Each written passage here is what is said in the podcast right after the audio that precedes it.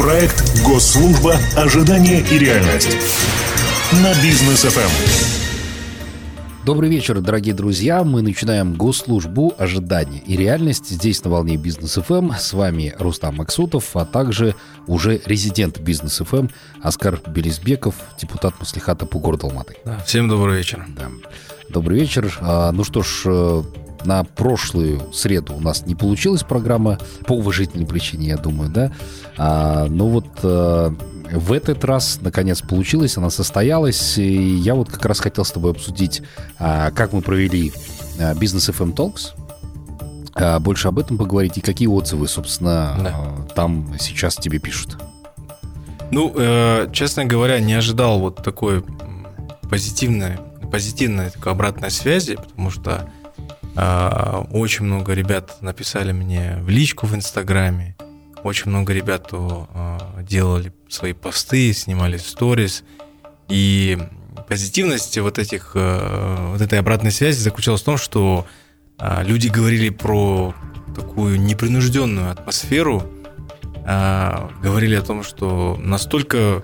То есть стерлась грань, да, вот общение с Кинесом Ракишем, то есть у людей появилось ощущение, что они вот где-то вот, знаешь, на каком-то семейном на какой-то семейной встрече, такая большая семья, и вот все такое очень открыто, очень много было искрометного юмора, да, со стороны Кинеса. Естественно, это очень сильно э, разряжало обстановку в зале, да, потому что вначале, ну, то есть... Стирало границы, я бы сказал. Да, да? У, у людей, потому что эм, ну, то есть мы уже не первый раз же проводим да, разного рода встречи, и вот они думали, где-то что-то формально, где-то вот гости, может быть, там говорят, может быть, не то, что хотели до этого услышать. И тут вот такая встреча, честно говоря, у меня были ожидания там, да, то есть э, я, я тоже думал, как, как это все будет выглядеть, да, то есть, э, и ты помнишь, там Кинес говорил о том, что ожидал немножко другой формат встречи, и вот, наверное, оно все вместе в совокупности э, сложилось в такое вот позитивное восприятие данного, данной встречи, я очень надеюсь, что мы вот продолжим, не надеюсь, я вот уверен, что мы будем продолжать этот формат, и очень скоро сделаем уже нонс с гостем, который уже подтвердил, ну и самое главное, ведь цель этих всех встреч не просто, чтобы мы встретились там, э, покайфовали, побалдели, да, как говорится, а, покушали, а, да, покушали, разошлись, да, то есть самое главное это та польза, которую мы хотим принести, то есть э, будь то инструменты поддержки СПК, которые на сегодняшний день либо у города, либо государственные какие-то программы, да, то есть там программы по поддержке малого и среднего бизнеса со стороны банка, да, нашего партнера, генерального спонсора Альфа-банк. То есть эти все вещи, э, это важно, но когда еще с практической точки зрения об этом говорит человек, который сам этим занимался много-много лет, и э, он четко разделил, да, тут, если ты помнишь, мы говорили там о предпринимательстве в целом, как о таком новом, таком модном э, движении, которое сегодня нарастает не только в Казахстане, в Алмате, но и вообще глобально в мире. Э, и вот он рассказал о том, что просто нужно быть лучшим в том, чем ты занимаешься. И вот да. буквально снял с языка, и я сам старался постоянно об этом говорить, и Уоррен Баффет об этом говорит. Но когда тебе говорит это казахстанский предприниматель, который даже если не нравилось Кинесу раньше, но тем не менее он входит в список Forbes, да, для многих это да, на самом он попросил деле... об этом не говорить. Да, на, на самом деле, ну, то есть, я, я так понял, что просто он, ну, э, э он не считает, что это такое мерило, понимаешь? То есть, да, это да. Не, не то, а, чем бы он гордился, в смысле, на самом деле. Вот это я так понял. Поэтому просто я к тому, что для многих людей обычных, э, да, то есть, особенно молодежи, которые сейчас э, старается там а, быть там, в, в этом предпринимательском движении, для них это тоже важно, да, то есть, к сожалению, сегодня социальные сети, блогеры, инфобизнесмены, они построили вот, вот это вот, знаешь, такую конструкцию восприятия успеха, да, то есть это должно быть обязательно, вот, ты должен быть во всем люксовом, да, у тебя должно быть все luxury, машины, там, э, там, fancy какие-то вещи, там, и так далее, да, то есть и список Forbes, вот тогда ты успешен, да, ну вот как раз-таки Кинес Хамич здесь четко объяснила, что в этом не есть э, успех твой, да, то есть в этом не есть на самом деле там то счастье, которое ты получаешь от жизни. Да. И, наверное, это самые главные вещи, которые мне бы хотелось раскрывать постоянно с нашими гостями. Ну и мне кажется, знаково то, что Кинес отметил и свои неудачи. А просто он такой есть, такое есть понятие холодный душ, когда ты думаешь, о, перед тобой человек успешный, но не каждый знает, какой путь он на самом деле прошел. Все верно. Да, и Кинес здесь тоже со своей стороны, ему огромное спасибо за это, то, что он на этом тоже сделал акцент, то, что не всегда все успешно. Есть неуспешные сделки, есть то, о чем а, тоже такие люди жалеют. Да. Поэтому вот. Ну и, э, конечно же, мне хотелось бы у тебя лично спросить э, по поводу темы лидерства, да, так как мы вот там с Кинесом обсуждали, что такое в целом успех, да, и как его вообще переваривать, как к нему прийти, то что для тебя лидерство? То есть кто этот человек, который лидер? Да. Вот на самом деле очень важный вопрос, особенно вот э, в современном контексте, да, будь то политическом контексте, будь то, я не знаю в корпоративном секторе, или это будет там в повседневной нашей жизни, э, это очень, это тот, это, наверное, э, то есть здесь же постоянно споры ведутся, да, то есть э, там люди, прирожденные лидеры, да, ты знаешь, там люди, которые харизматичные, которые правильно говорят, красиво говорят, которые обладают какой-то бешеной энергетикой, да, то есть э, другие говорят нет, то есть все эти качества можно в абсолютном смысле приобрести. А, и даже, знаешь, э, вот всегда, я помню еще в Кимэпе, и вот сейчас последний курс э, в Лондонской школе экономики, как раз таки курс по лидерству, да, то есть не зря, наверное, вот эту дисциплину отдельно вывели, да, вот в отдельно от всех абсолютно, да, чтобы научить людей лидерским качествам. Ты знаешь, вот когда недавно я вот учился в ЛСИ, я просто понял, что я, я, я был всегда на стороне тех, кто говорили, что лидер это вот э, человек, который получает лидерские качества э, с рождения, понимаешь? Mm. То есть вот он вот просто родился вот, таким. Вот он родился все, таким. Да. Сейчас, да, это, это, это однозначно. Оно, оно в смысле есть, оно имеет место быть. И мы знаем таких лидеров, сильных, харизматичных. Будут они там в негативном контексте, либо там в позитивном, неважно, но они харизматичны, да. Вот. Но э, на самом деле лидерство не только о харизме. Э, лидерство не только о том, чтобы э, вести за собой стаю, как говорится, да, то есть как вот это выражается, да, там в английском языке. Лидерство, наверное, это больше умение, э, умение, в смысле, собрать людей, да, умение э, э, научить людей, передать им свои знания – подготовить своего, допустим, там, условно, если ты работаешь CEO, тот, кто будет тебя замещать после того, как ты уйдешь, да, то есть лидерские качества настолько всеобъемлющие, да, и вот то, наверное, это то качество, и, наверное, те люди, которых очень-очень остро не хватает. Либо же мы их не замечаем, либо этих лидеров просто, наверное, ну, знаешь, э, у нас, к сожалению, вот есть опять-таки, да, я, я очень извиняюсь, отсылка к советскому времени, ну, нельзя уйти от прошлого, да, из этого нужно извлекать ну, уроки, да. да, для будущего. И вот ты знаешь, в Советском Союзе а, была большая проблема а, вообще вот с лидерскими, именно с взращиванием лидеров. Почему? Потому что любой лидер в классе, если взять школу, а, его мгновенно гасили, потому что все должны были быть на равных. То есть э, любой лидер это, естественно, человек, который будет там инакомыслящим, да, вольнодумным. Соответственно, все эти вещи пресекали в Советском Союзе. И, к сожалению, на сегодняшний день у нас э, э, э, эти, это восприятие лидеров, оно остается. То есть а, где, там, я, не, я, я молчу про государственную службу, где, допустим, в корпоративном секторе ты услышишь слово «преемник», да, не с точки зрения преемственности самой должности, там, да, и так далее, а вообще, вот в смысле, понятие преемник в корпоративности отсутствует, да, то есть, если ты спросишь сегодня любого крупного бизнесмена, Хорошо, вы же все не вечные в смысле, да? То есть кому вы оставите этот бизнес? А кто им будет заниматься реально? Вот ты знаешь, я ожидал на недавнем форуме, что такой вопрос будет задавать Досм Сатпаев. Я не знаю, почему он не задал. Grow форум, который... Да, да, да, да, да. Ну, то есть, он же такой смелый в смысле, да? да? То есть, потому что меня, например, этот вопрос очень сильно волнует. Почему? Потому что у нас нет этой культуры у нас нет культуры. Э, я, опять-таки, не говорю э, о политических каких-то вещах.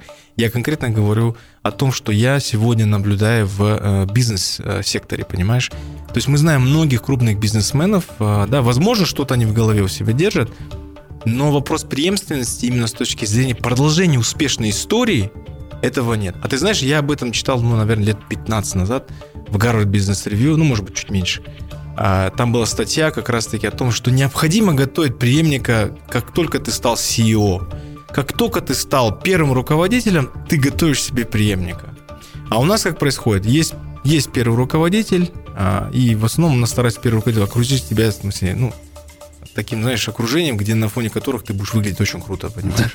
Ну, то есть, это вот это советское мышление, оно осталось, понимаешь? То есть, вот взрастить кадры, даже если ты не харизматичный, но если ты сумел взрастить кадры внутри у себя, создать такую команду, где все четко делегировано, понимаешь, где каждый вовлечен в процесс управления компанией, организацией, маленькой, большой, средней, неважно. Вот это и есть лидерство. Почему я пришел к этому выводу, понимаешь, через призму обучения, я просто понял, что меня как осенило – Понимаешь, то есть одно дело быть харизматичным лидером. Действительно, такие лидеры, они появляются раз в какой-то период времени. Их на самом деле, это, это знаешь, это вот, это, это божий дар просто реально. Но другой вопрос, мы же не можем все время там, ну, знаешь, вот, сидеть и ждать, когда же такой лидер появится, понимаешь? Ну, то есть на всех, наверное, это не хватит. Да, мы же здесь говорим про больше, наверное, про про бизнес с тобой, да, да, и здесь вот как раз-таки мы говорим о том, что вот о, при, о, о том, чтобы вот просто создать те условия, при которых а, сотрудники будут вовлечены. У нас везде страх. Вот даже в СПК. Ты знаешь, очень сложно создать атмосферу, при которой люди будут делиться своим мнением, потому что они прекрасно знают, что на государственной службе твое мнение вообще никого не интересует. Понимаешь? Неинтересно твое мнение, понимаешь? Такое, да. Это, ты понимаешь, по рукам бьют же постоянно, а, понимаешь? Все. То есть ты, ты можешь сказать, там, ты можешь высказать какую-то точку зрения. Есть лидеры, которые это поддерживают, но большинство, и они уже знают, понимаешь, это же накопленный опыт. Угу. Это уже, знаешь, где-то на, на генетическом уровне. И просто люди боятся, в смысле, высказать свою точку зрения. И это, и это везде. И, и, к сожалению, да, то есть в этой ситуации как ты можешь там делегировать какие-то полномочия там заместителям, руководителям, да, то есть ты и, и, и оттуда появляется микроменеджмент, понимаешь? Микроменеджмент это конец лидерства, все. То есть говорить о лидерстве, говорить о мотивации, говорить о том, что будут какие-то изменения в компании, да, особенно сейчас, когда сделки M&A, да, то есть там слияние, поглощение, они там, ну я не знаю, сейчас вот не буду приводить там точную статистику, но я знаю, что их подавляющее большинство в мире. И мы наблюдаем это в Казахстане. У нас ежегодно какой-то банк с кем по крайней мере, пытается слиться. А нужно понимать, что это, это, это же это, это большой кризис вообще для любого а, сотрудника, который находится в том или ином банке, который знает, что сегодня будет поглощение. Вот сейчас вот на днях вышла новость, что там KSL, да, там будет там продаваться, там и так далее, и так далее. Это стресс, это стресс за сотрудника. А кто над этим работает? А есть ли лидеры, которые объединяются? Ну, то есть, кто объясняет эти вещи, кто доносит миссию, понимаешь? То есть, столько вещей, я вот я понял, что на самом деле Э, даже если ты не харизматичен, в смысле, да, то есть там, и, может, там не очень красиво говоришь, но если ты смог создать такие условия, при которых у тебя люди в твоей компании, в смысле, твоей организации объединяются, которые, где ты позволяешь, не, не просто вопрос свободы слова, а когда люди говорят какие-то вещи, они говорят это с доводом, и ты их вовлекаешь в процесс управления, когда они чувствуют... Почему нужно важно вовлекать? Потому что они чувствуют ответственность. А когда ты знаешь, все дистанцированы, ты знаешь, ну, есть у нас шеф, понимаешь, который принимает решение. Естественно, к тебе будет приходить. Понимаешь, вот больше на последнем даже вот на бизнес FM Talk со Скаром Белизбековым мы как раз я говорил, да, то есть такой с долей, ну, знаешь, столикой такой иронии, скажем так, да, что я говорю, ну, не можешь там представить правление банка, объяснять по кредитным продуктам. Да. А ты знаешь, а вот я прихожу к выводу, а почему у нас так происходит? Почему люди, они перестают обращаться, особенно когда это касается государственных чиновников, да, или там около государственных чиновников, то э, у людей восприятие такое, потому что есть шеф, первый руководитель, без которого ни один процесс не принимает. Понимаешь, насколько мы приучили, и это весь бизнес, вот вчера даже я выезжал в Айвазовский район, то же самое.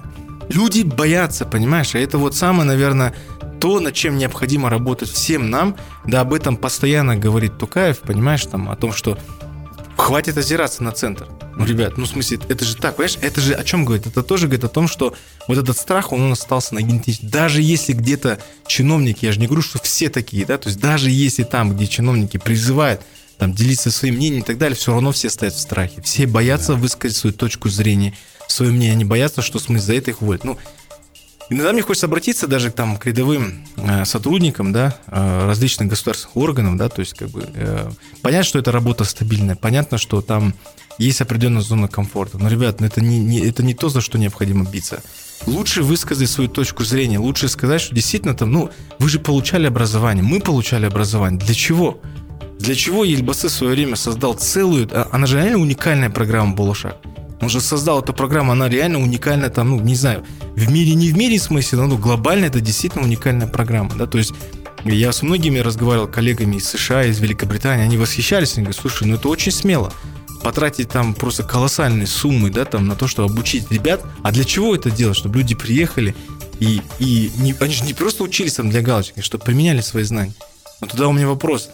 Дайте им, примените эти знания, дайте им такую возможность. Не надо их называть гарвардские ребята, как То вот есть, я. отправляя за рубеж, где свобода воли, получается, свобода воли изъявления, а они сюда приезжают и здесь же их зажимают. То есть смысл? Есть такое. Ты знаешь, вот даже я слышал в Нурсултане, да, в некоторых э, корпорациях называют ребят с хорошим образованием гарвардские ребята, гарвардские мальчишки, понимаешь? Это уже какой-то... Да, есть ребята, которые действительно, может быть, кичатся этими вещами. Но, ребята, ну, у них есть те знания, которые нужно применять.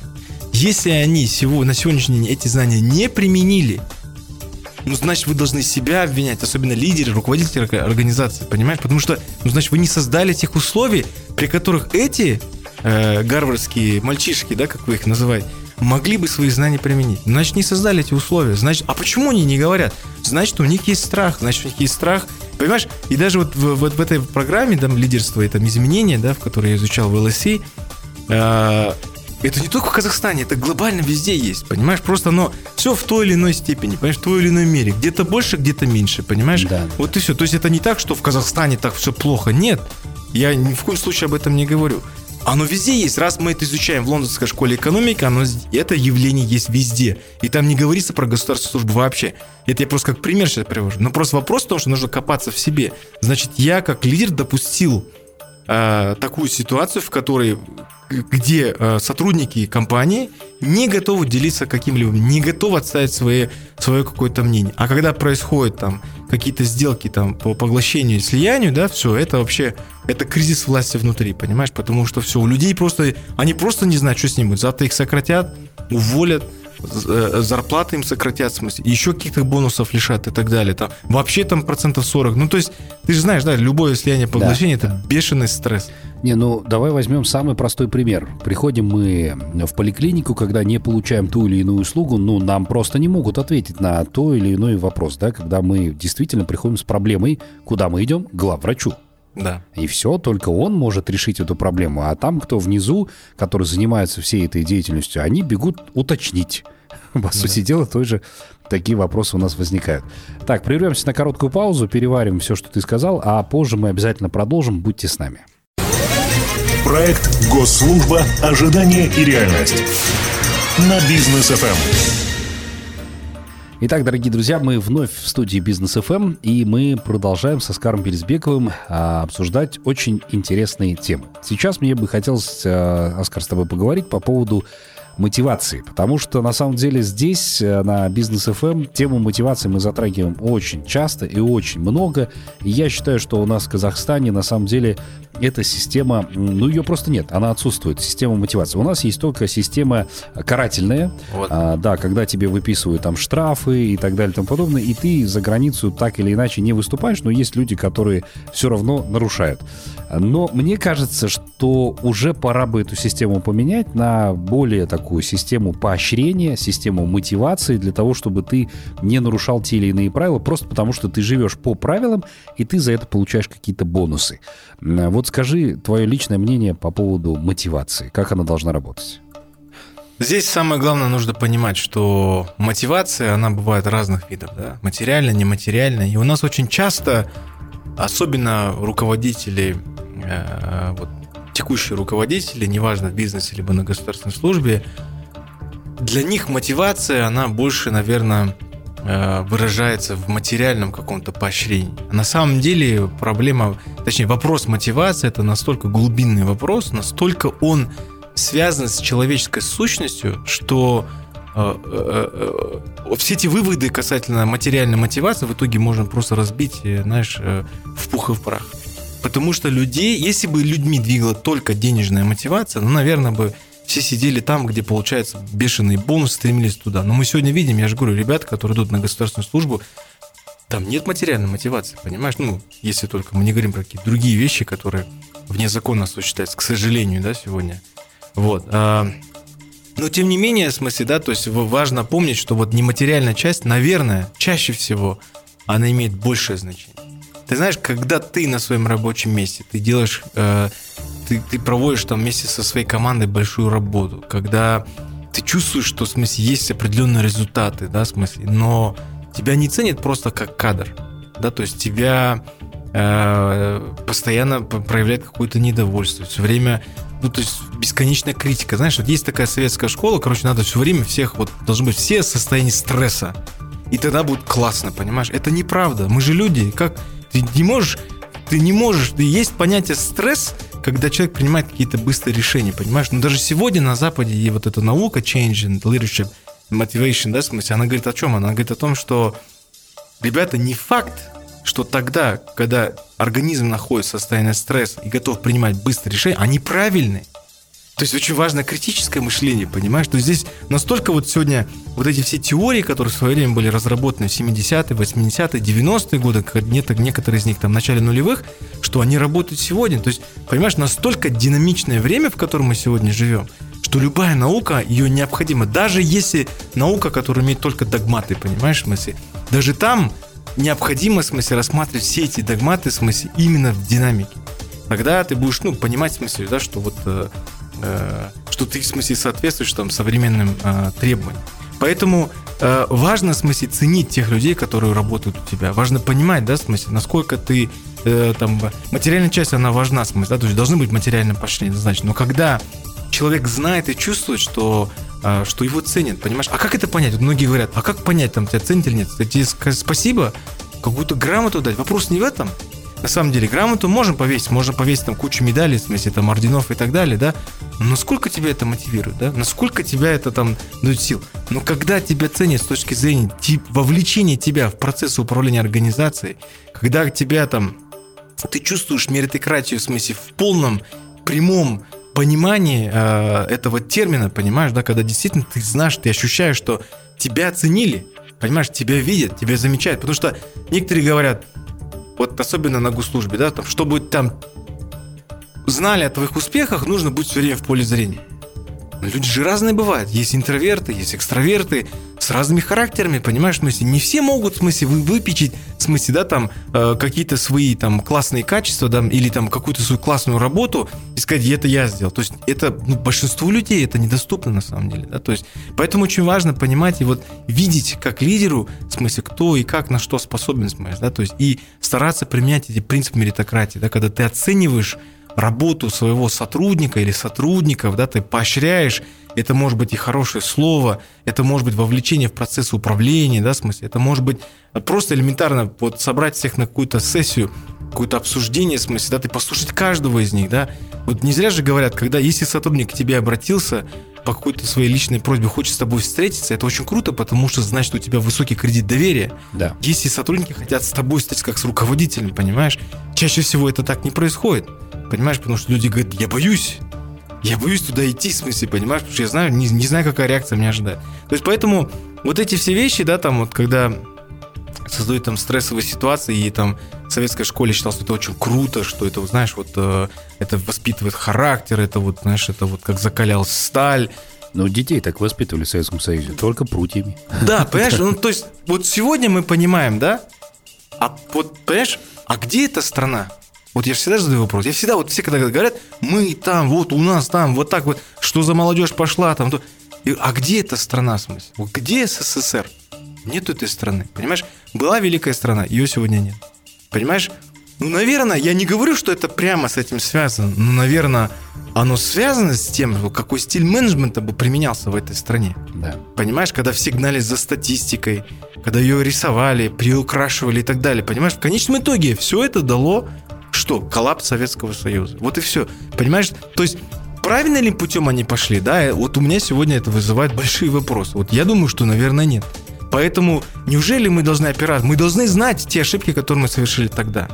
Да, и не жить там прошлым, что вот тогда было классно, и вот мы там были очень крутые. Сегодня давайте будем крутые. А сегодня это другое время, сегодня это другие генерации, понимаешь? Да, люди все одинаковые. Люди вот там могут там быть по-разному там воспитаны там и так далее, да, вот у меня там, Тимерлан, в смысле, да, то есть у него родители там поклонники Виктора Цоя, да, и того времени, да, но мы видим на нем, он знает эту культуру, но многие ровесники даже не знают, кто такой Виктор Цой, понимаешь, да. может быть, только муралы в городе, возможно, понимаешь, никто и не видел эти фильмы, там никто не... стоит, да. Но вопрос в том, что, в смысле, важно смотреть на все в динамике, понимаешь, нельзя говорить, что вот тогда было круто, сегодня все плохо, и молодежь вся плохая.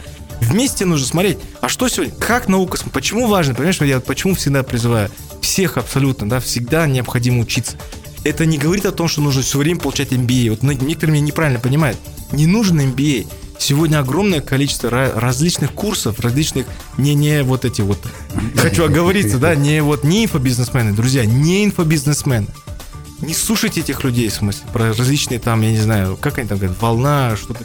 Понимаешь, к сожалению, сегодня это прям вот оно вот на каждом шагу. В смысле, я вижу, как молодежь, она вот уходит просто головой вот в это все.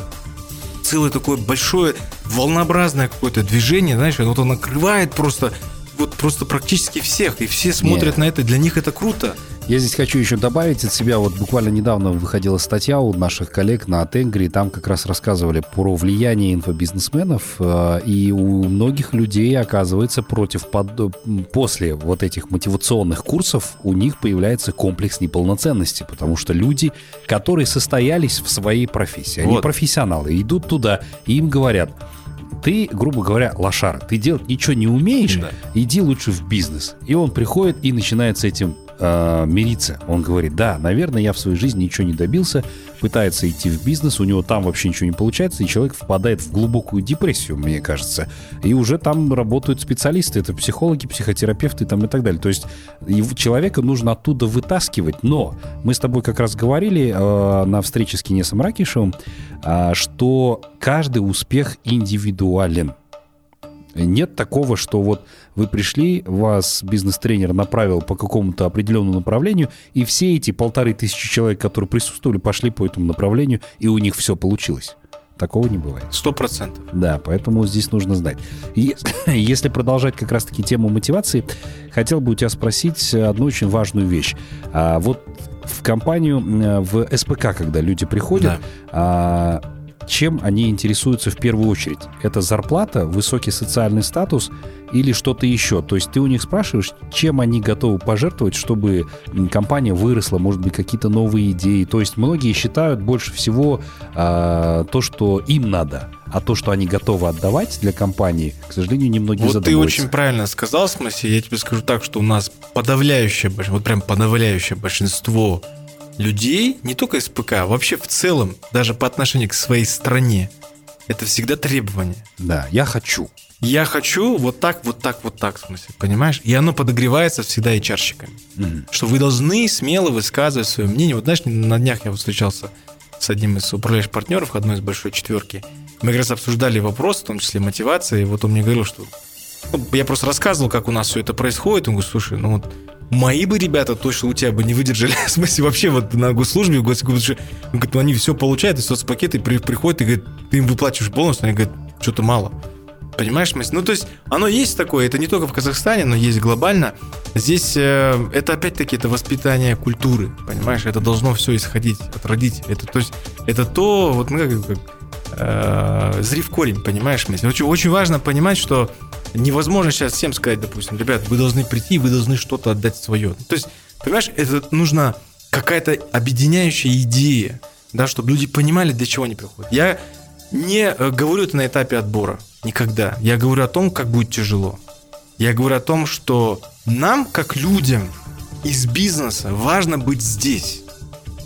Почему? Потому что важно менять эти процессы так, чтобы бизнес понимал, что происходит среди там чиновников, да. что происходит в госпрограмме, потому что чиновник, он привык разговаривать на своем языке, он привык общаться по своим каналам коммуникации, и он считает, что это крутые каналы коммуникации, и что по этим каналам коммуникации они достигнут всех абсолютно, но это неправда. И понимаешь, никто об этом не говорит, что это неправда. Вот в этом вся, а, к сожалению, нет, сам, самое что интересно, когда чиновник вещает, э, он спрашивает, все все поняли? Все говорят, все все поняли. Все все поняли, ну да, никто не будет поднимать голову и говорить, что, потому что они говорят, знаешь, вы помнишь советское выражение? Инициатива наказуема. Да. Понимаешь, все, этим все сказано.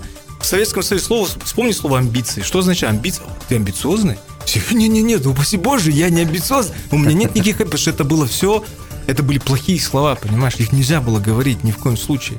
Понимаешь, там, э, ну, то есть, ты помнишь, да, в комедии про волонтаризм. Ну, то есть, вопрос того, что, в смысле, к сожалению, у нас э, вот это, оно все равно остается. Больше всего меня удивляет, да, когда это передается... Почему я говорю, родители важны?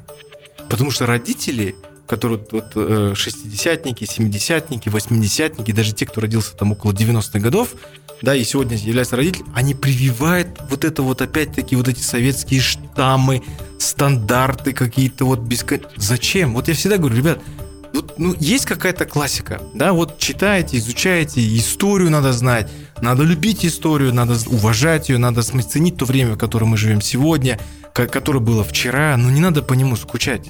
Не нужно этого делать. Время поменялось уже давно. Однозначно. То есть я к тому, что и ценности, да, то есть имеется в виду глобальные ценности, они не меняются, да, хотя мы видим сегодня разнонаправленные, да, там вот сейчас пытаются навязать различные там вещи, да, там не буду их сейчас перечислять. Вот, но в целом а, у, у, у молодежи я вижу, что в смысле вот они приходят, да, там, там э, мальчишки там 20 там с копейками лет, да, и вон там махуро каким-то таким, понимаешь? Думаешь, откуда в тебе это? Ну, то есть, ты же вот вроде там, ты даже, ты, ты даже не застал Советский Союз. В тебе это откуда, говорю? Почему ты так же рассуждаешь, в смысле, понимаешь? Вот, ну, родители ты, передали. Да, я о чем и говорю. Почему важно, в смысле, вот это изменение такое? Знаешь, это должно быть такая... Э, э, это должна быть такая культурная эволюция в наших головах. Понимаешь, каждого казахстанца, каждого родителя. И тогда, в смысле, оно вот, ну, то есть вот эта информация, да, то есть ну, вот это воспитание, да, то есть людей, в смысле, да, то есть о том, что э, как должно быть это быть, понимаешь, вот эта открытость там и так далее, оно уже будет развиваться э, с самого начала, с пеленок. А иначе да. это невозможно. То есть прийти себе сказать, вот это так или не так, в смысле, это, ну, никто слушать все равно не будет.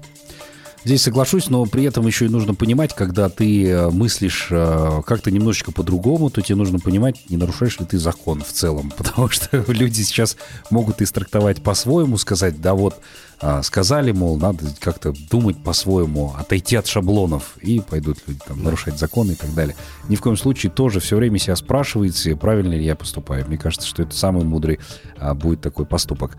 Так, ну что ж, еще прервемся. После паузы мы обязательно к вам вернемся. Будьте с нами. Проект «Госслужба. Ожидание и реальность» на бизнес ФМ. Так, дорогие друзья, мы вновь вместе с вами, и мы продолжаем. Я думаю, что это, наверное, один из самых таких мудрых эфиров у нас сейчас на Бизнес ФМ, эм, потому что много вещей затронули, которые на самом деле а, волнуют наше общество, и настолько глубоко, я думаю, мы а, никогда вот так сильно не погружались, потому что все на самом деле лежит на поверхности, но, по сути дела, никто этих вещей не говорит, не проговаривает, не обсуждает. Вот, например, у нас на этой неделе была в гостях Жанна Прошкевич, а, которая рассказывала, казалось бы, о таких вещах, которые мы все время видели у экрана телевизора. Вот ты вспомни сериал какой-нибудь, неважно, итальянский, там, испанский и так далее, да, который мы смотрели в 90-х еще. И мы обращали внимание на то, какие у них классные госпитали. Удобные, красивые, там как в гостинице обслуживание, да. И сейчас э, там также в Европе все хорошо. А вот Жанна как раз и рассказывала, что вот эти вещи, казалось бы, нам незнакомые, мы привыкли видеть в больнице это старый матрас, который, не знаю, чем там пахнет, да, никто ничего не ухаживает, сами комнаты в больницах так себе, и тебе не хочется там находиться, тебе просто некомфортно там лежать. Люди именно этого боятся. И она говорит, что обычная лампочка для чтения уже бы создала какой-то определенный уют, какую-то атмосферу, человеческое отношение там и так далее. И вот мне бы у тебя хотел спросить, когда наша страна к этому придет? Потому что на постсоветском пространстве у меня складывается ощущение, что у Казахстана есть действительно большие шансы сделать вот э, в этом направлении шаг, вот в направлении человека. Я думаю, знаешь, вот здесь, э, ну, это мое личное мнение. Э, я считаю, что должна быть э, определенная стабильность у чиновника, который занимается тем или иным вопросом. У нас, к сожалению, часто меняются члены правительства, руководители регионов. Да. Я не говорю уже про там средние звенья ниже. Естественно, а, у каждого свой взгляд, э, различные интересы, это все по-разному. Кто-то хочет там быстрее что-то продвинуть, кто-то считает, что это неправильно было. нет вот этой преемственности, да, в смысле, к сожалению, на местах. Ну и, соответственно, получается, что, представляешь, вот при такой нестабильности откуда взяться системности? А ведь без системности системный вопрос, я извиняюсь за это слово, не решить. Ну, лично я так считаю. То есть то, о чем говорила Жанна Прошкевич, да, это системный вопрос. Почему? Потому что это советская система медицины. Все, точка. Да. Если Она, мы кстати, хотим как ее... раз и приводила пример Да, с То есть, если мы хотим поменять что-то системное, мы должны все поставить сначала. Значит, должна быть системность в этой системе. Да. Понимаешь, потому что иначе невозможно это сделать. А когда ты сидишь на своем месте, ты, тут, ты не знаешь, вот завтра тебя посадят, или уберут, понимаешь, или ты уйдешь, или еще чего-то, да. То есть, вот э, мне кажется, я отношусь к этому сейчас достаточно спокойно с точки зрения а, а, того, что мы реально молодое государство. У нас э, президент сегодня говорит о реформ. Мы видим, как наша жизнь реально меняется в лучшую сторону. Но, видишь, мы хотим все быстро. Нам реально хочется быстро, а это сложно. Мне кажется, всю махину развернуть, да, это же, ну, это, это такой большой глобальный процесс, сложный.